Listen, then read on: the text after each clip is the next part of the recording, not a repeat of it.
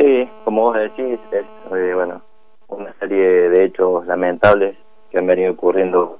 en nuestra institución. Eh, ya con esto que venimos golpeados por el parate que venimos teniendo, son eh, hechos delictivos, nos hace mucho mal, con todo el esfuerzo que uno ha hecho para conseguir cosas y que si de un día para otro desaparezcan, nos duele y mucho. Bien, y esto ha sido reiterativo, todos han ocurrido en esta época de, pandemia, teniendo en cuenta que el último fue el viernes pasado, ¿no? Sí, así es, el viernes pasado es la cuarta vez que nos sucede, bueno, a, partir de, este parate que hemos tenido, bueno, eh, las instalaciones por ahí no han tenido movimiento como solían tener eh, en anterioridad y bueno, aprovechándose de eso,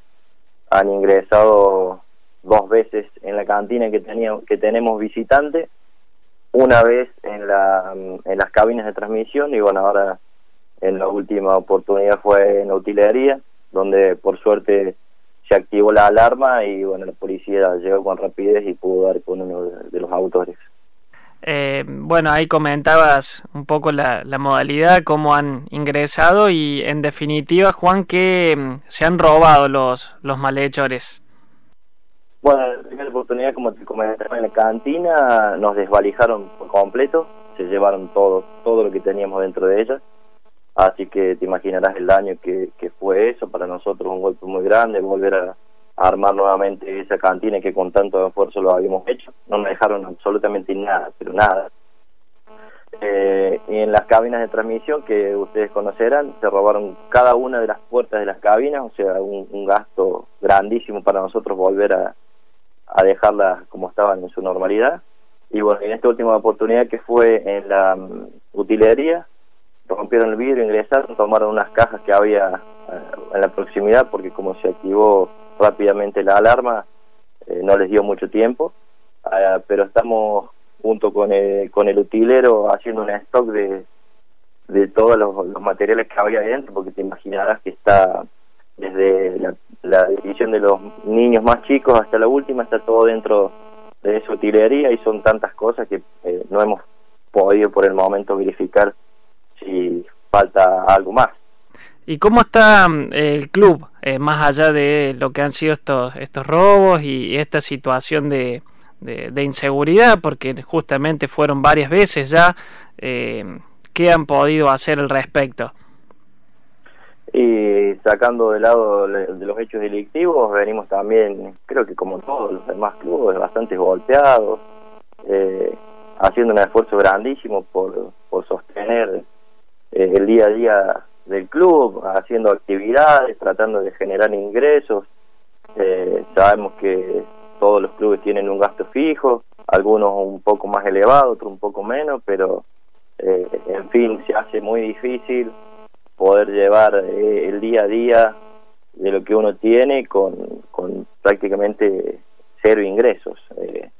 hemos hecho, como te decía, algunas actividades, polladas, rifas, hemos hecho una rebaja de las cuotas social para que los socios y, los padres de los niños que tenemos en la institución nos, nos colaboren, algunos fue de manera operativa, así que algunos lo han podido hacer, otros no, hay que tener en cuenta que también eh, cada una de las familias vienen pasando también un mal momento, así que en lo poquito mucho hemos tratado de hacer para solventar los gastos fijos que hemos tenido, pero se hace muy difícil y cada vez eh, cuesta arriba. Estamos hablando con Juan Formica, presidente del conjunto de Juventud Unida de Río Cuarto. A propósito, se vienen días de decisiones, el 13 reunión en la liga eh, virtual y esta situación del año competitivo. De tu opinión, Juan, ¿qué te merece eh, más allá de una cuestión que es imposible anticiparse esta situación de pandemia, pero un poco eh, a la altura del año en que estamos, ¿crees que va a haber actividad? Eh, ¿Sos de la idea, como todos, en su gran mayoría, han compartido que sin público es, es imposible afrontar una competencia por los costos mismos? Exacto, exacto. hay que ser muy cautos a la hora de tomar una decisión. Estamos pasando, creo que uno de los momentos más difíciles de esta pandemia no, no tenemos que tomar decisiones apresuradas, todos coincidimos en que lo primero es la salud. También, eh, obviamente, tenemos muchas ganas de que la pelota empiece a rodar, pero eh, tenemos que ser precavidos y, tener en cuenta el contexto que estamos viviendo. Eh, con respecto a,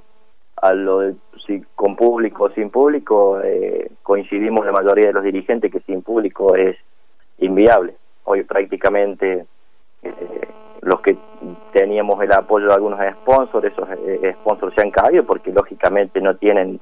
no están pasando por un buen momento como para apoyarnos, entonces el único sustento que tendríamos sería eh, el ingreso del público que genera algún movimiento de dinero, pero bueno, en ese caso, si no, no hay público, sería inviable. ¿Cuántos socios tiene, Juan, hoy la institución? Nosotros tenemos a 90 y pico, aproximadamente casi 100 socios, más todos los chicos de las inferiores que, pagan su cuotita mensual.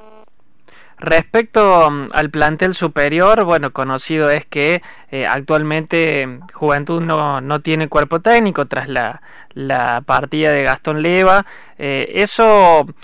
para tomar una decisión respecto a la conformación de un nuevo cuerpo técnico, van a esperar a ver qué pasa con la situación del fútbol, cómo organizan el tema de los entrenamientos del plantel, cómo, cómo se hace en un contexto difícil, pero a la vez eh, al no haber entrenador, ¿cómo lo organizan?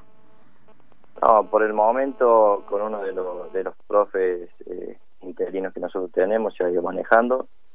pero bueno, como vos decís, hasta que no, no sepamos realmente qué va a pasar, hay una incertidumbre tan grande que no podamos apresurarnos a tomar una decisión sobre un futuro cuerpo técnico. Eh, hay que tener en, en cuenta que ver que qué va a pasar de ahora en adelante para, para de ahí eh, en, adelante tomar una, una decisión, porque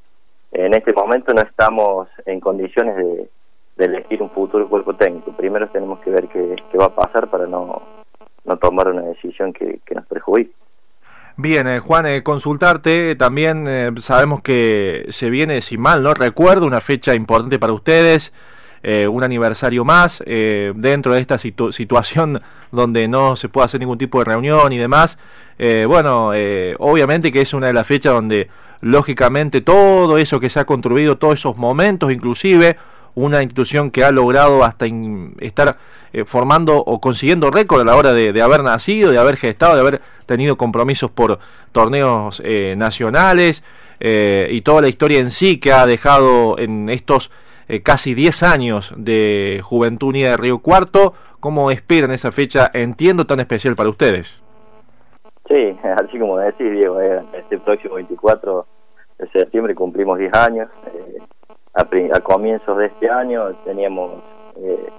la esperanza de poder hacer una, una, fiesta o algún agasajo para toda la gente que ha ido pasando a lo largo de estos años por nuestra institución. Queríamos hacer un festejo, pero eh, pero bueno, lamentablemente con esto no vamos a poder hacer nada.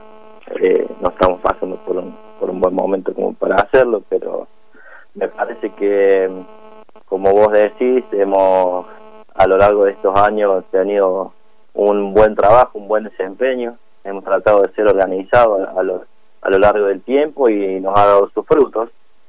Eh, a principio del año teníamos como objetivo poder salir campeones para otra vez ingresar en lo que sería el, el regional federal, pero bueno,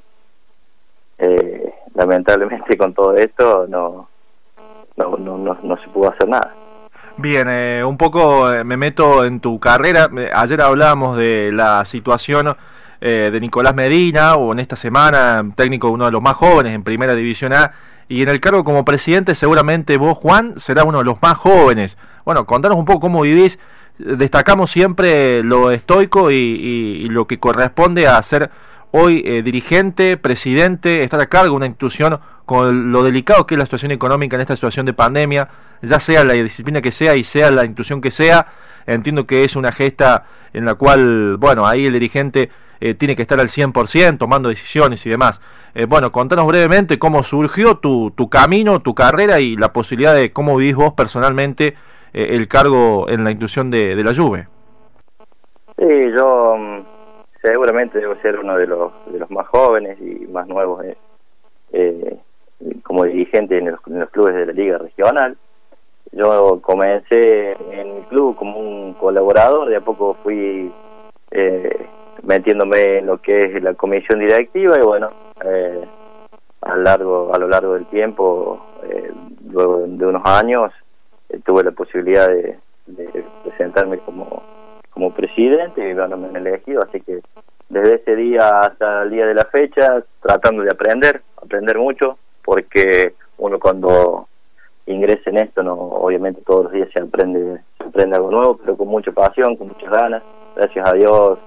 eh, tengo una comisión directiva que estamos codo a codo, eh, contiene comunicación, eh, tratando de, hacer todo lo mejor para nuestra querida institución, a veces con más aciertos, a veces con errores, pero siempre con la buena fe y con todas las ganas que nos ha caracterizado desde, los principios del club. Y como te decía antes, con respecto a mis compañeros dirigentes, eh, hacen todo lo posible, al igual que yo, para llevar adelante esta situación. Hoy en día nos toca difícil, eh, otras veces no, nos ha ido mejor, pero creo que en estas situaciones, como nos toca vivir ahora, realmente te das cuenta que soy un privilegiado de, tener la gente que tengo al lado.